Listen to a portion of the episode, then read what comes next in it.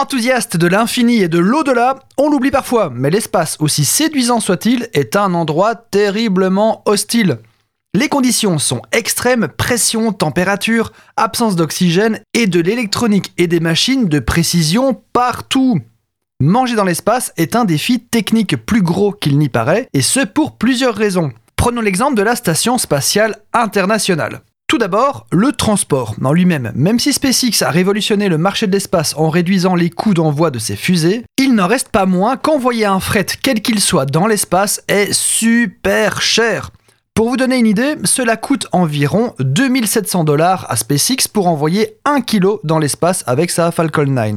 La navette spatiale de la NASA, donc celle des années 80, demandait 54 000 dollars au kilo. C'est cher. C'est très cher. Un autre facteur de complication est la présence de miettes. Sur Terre, c'est pas très glamour, mais les miettes ne sont pas un problème. Dans l'ISS, les miettes flottent et elles peuvent donc se loger dans des endroits indésirables, provoquer des pannes ou des courts-circuits.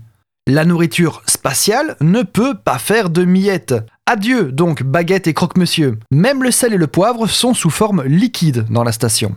Le stockage est aussi à prendre en compte. Pas de congélateur ou de frigo car cela consomme beaucoup d'énergie et tout doit être optimisé. Tout arrive donc sous forme séchée ou lyophilisée et conditionné sous forme de sachet ou tube. La cuisinière de la station spatiale est en fait un simple robinet d'eau chaude.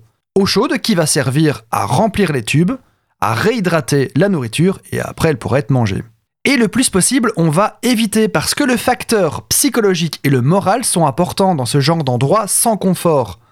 C'est pourquoi les techniques se sont améliorées, depuis les rations en tube de l'époque de Mercury, en passant par les rations lyophilisées de la période Apollo, les visiteurs de l'espace ont désormais droit à des conserves et même des produits frais comme des fruits.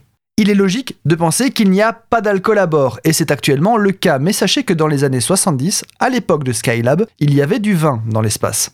Ce petit podcast vous met des étoiles dans les yeux. N'hésitez pas à me les rendre en notant ce podcast d'autant d'étoiles que vous jugerez bon de me donner. Vous notez évidemment ce que vous voulez, mais si possible, choisissez un nombre impair supérieur à 4.